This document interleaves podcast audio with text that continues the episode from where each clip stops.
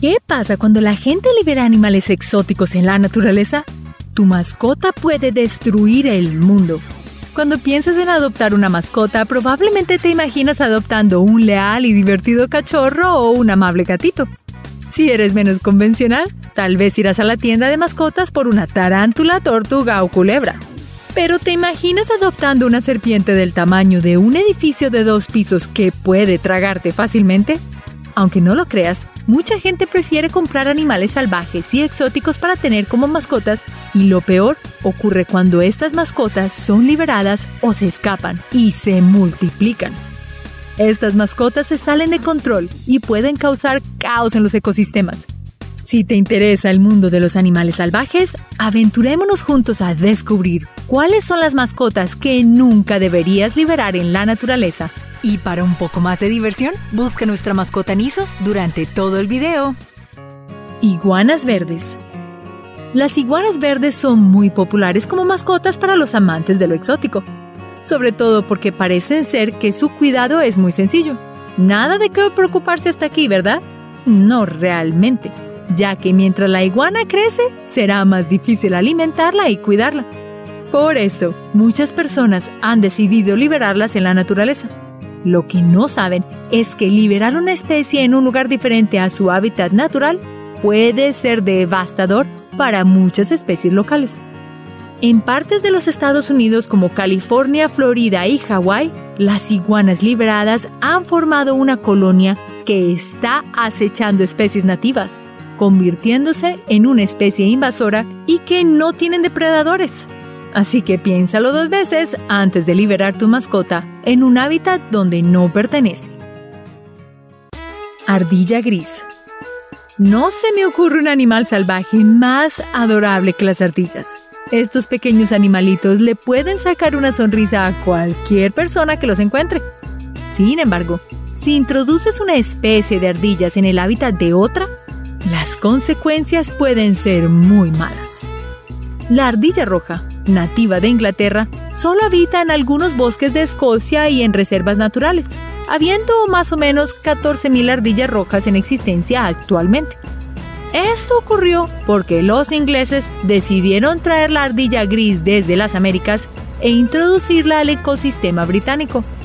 La ardilla gris porta una enfermedad que es mortal para la pobre ardilla roja, además de que es más grande y más hábil para encontrar comida cosa que puso a la ardilla roja en desventaja. Tortugas. Las tortugas son animales tranquilos e inofensivos, por esto muchos las prefieren como mascotas. Si quieres ser amigo de una tortuga, debes reconocer que éstas viven más de 100 años, así que estás haciendo un compromiso de por vida y para tus hijos también. Pero si te aburres de tu amigo y su lentitud, no trates de liberarla a la naturaleza. Esto no le hará un favor a nadie. Las tortugas pueden convertirse en especies invasivas, sobre todo las de orejas rojas, porque pueden esparcir enfermedades a muchas especies locales, además de que su temperamento puede ahuyentar a algunas especies acuáticas nativas. Si ya no aguanta la lentitud de este animal, trata de dárselo a una persona que sí lo acepte tal y como es. El pez león colorado. Los peces son una de las mascotas más populares de todo el mundo. El problema es cuando la gente no compra los típicos peces pequeños y domésticos, sino las especies grandes y exóticas, para luego liberarlas. El pez león colorado es una de esas especies exóticas que si es liberada en el lugar equivocado, puede causar muchísimos daños al ecosistema. El pez león es nativo del Océano Pacífico y muchas personas terminan liberándola en el Océano Atlántico. En 1992, algunos peces fueron liberados en Florida y desde eso, la población local de peces pequeños descendió drásticamente. Además, no tienen depredador natural. Su población sigue aumentando desmedidamente. Los camaleones. Los camaleones son los magos de la naturaleza. Ahora los ves y ahora no. Increíble, ¿verdad? La capacidad de camuflaje de los camaleones, que les permite adoptar el color de sus alrededores, es una táctica de defensa contra los depredadores para que no puedan ser encontrados. Con esta gran defensa, si los camaleones son liberados en lugares a los que no pertenecen, sobre todo aquellos en los que no hay suficientes depredadores naturales, la población comenzará a crecer desmedidamente, haciendo que los camaleones tal vez dominen el mundo.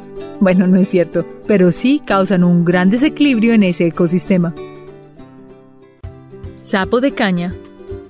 El sapo de caña no es ni parecido a una mascota.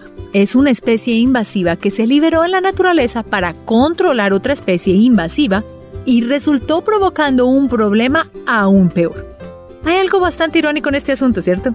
El sapo, nativo de Latinoamérica y que mide lo mismo que un pie humano, fue liberado a principios del siglo XX para controlar una especie invasiva en algunas plantaciones de islas tropicales para acabar con una especie invasiva de escarabajos que se comían la caña. Lastimosamente, el sapo afectó en gran medida a las especies nativas de las islas, incluyendo depredadores como lagartijas e incluso cocodrilos. Hasta el día de hoy, la población del sapo de caña sigue creciendo por la falta de depredadores naturales en esta región. Ratas oceánicas y plagas de ratones. El miedo hacia las ratas y los ratones es algo que tienen en común muchas personas y no es algo irracional. Estos roedores son portadores de enfermedades e infecciones mortales para los humanos y para las especies locales que son invadidas por las ratas. Las ratas y los ratones llegaron a muchas partes del mundo escondiéndose en barcos y viajando en alta mar hasta llegar a su destino. Estas plagas han acabado con muchas especies de aves marinas debido a las enfermedades que los roedores portan, ya que son capaces de devorar los huevos y las crías de estas aves. Se estima que los roedores acaban con 25.000 polluelos de aves marinas al año. Algo aterrador. Bagre caminante. Así como la frase cuando vuelen los cerdos, podríamos decir cuando caminen los peces. Pero es una afirmación igual de imposible y algo ridícula. Pero, ¿qué me dirías si te digo que sí hay peces que caminan? Este bagre caminante es originario del sudeste de Asia y llegó a las Américas en los 70 cuando fue liberado en el Parque y Reserva Natural Everglades. Desde entonces, la población ha crecido y se está moviendo hacia el norte, volviéndose una especie invasiva. Además, se han visto extraños eventos en los que las personas se encuentran con estos peces caminando por las calles sin ninguna preocupación. No se me ocurre algo más extraño para ver. Macacos cangrejeros.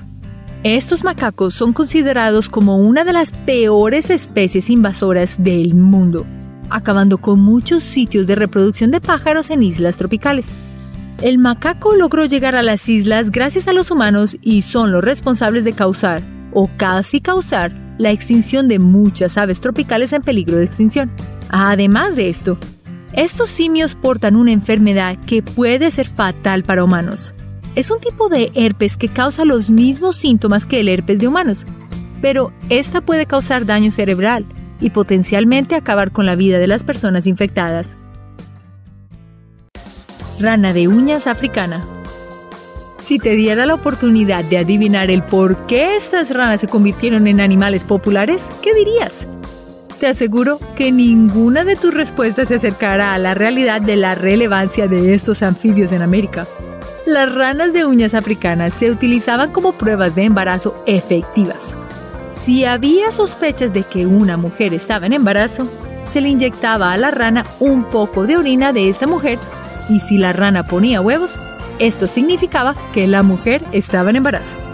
Debido a esto, la rana fue traída desde el sur de África para ser usada en laboratorios médicos y además, para suplir la demanda, fueron reproducidas en cautiverio y liberadas en algunos casos, además de convertirse en mascotas populares.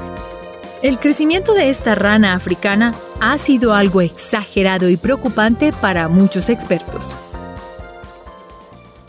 Jabalíes salvajes. Los jabalíes fueron traídos a América no como mascotas, sino como fuente de alimento. Después de todo, si domesticamos un cerdo para convertirse en comida, ¿cómo no vamos a poder domesticar otro? Estos cerdos han estado en Florida desde el siglo XVI y aún no han sido domesticados, siendo más salvajes que nunca. Estos jabalíes salvajes son agresivos, pesan incluso más que un canguro con el doble de su tamaño y portan hasta 24 enfermedades que son transmitibles a humanos. Su población ha crecido de manera drástica y ahora es una especie invasiva que compite con las especies nativas y le hace grandes daños al ecosistema. Peces dorados.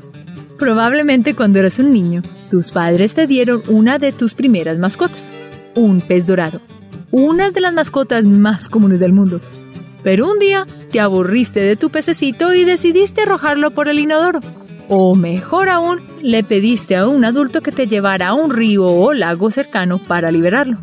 Puede que creas que hiciste lo correcto, pero cuando liberas un pez dorado en la naturaleza, estos tienden a comer sin parar, lo que les ayuda a crecer mucho más de lo que la naturaleza les permite. Mientras estos peces más crecen, más comerán, acabando con toda la vida de un ecosistema acuático. El pez dorado más grande que se ha visto es un gigante que pesa lo mismo que un niño de 3 años. Serpientes. La pitón de Birmania es una de las especies invasivas más grandes del mundo. Mide casi tanto como una jirafa adulta y pesa tanto como una lavadora. Por su gran tamaño, es una de las especies invasivas más letales porque amenaza la vida de muchas especies locales del Parque Everglades en Florida donde fueron introducidas. Especies como lagarto usualmente son depredadores y no presa, pero se vuelven el alimento de estas gigantes serpientes. Estas serpientes originarias del sur de Asia se han vuelto una prioridad para ser removidas de los ecosistemas que han invadido. Espero que nunca te encuentres con uno de estos aterradores gigantes cuando visites los Everglades. Puede que antes creyeras que liberar a los animales salvajes que se han convertido en mascotas sea la mejor opción para ellos, pero espero que hayas cambiado de opinión al ver lo dañinos que pueden ser las especies exóticas cuando son liberados en los hábitats equivocados, acabando con la vida de muchas especies locales que son vitales para estos ecosistemas. Si conoces a alguien que tiene una mascota exótica y la quiere liberar, dile que mejor busque a alguien que se haga cargo de ella o que la entregue a una organización para la protección y conservación de animales. El medio ambiente te lo agradecerá. Muchas gracias por ver este video y hasta la próxima. Recuerda hacer clic en el icono de la campana luego de que te suscribas para poder recibir notificaciones instantáneas en todos nuestros videos nuevos.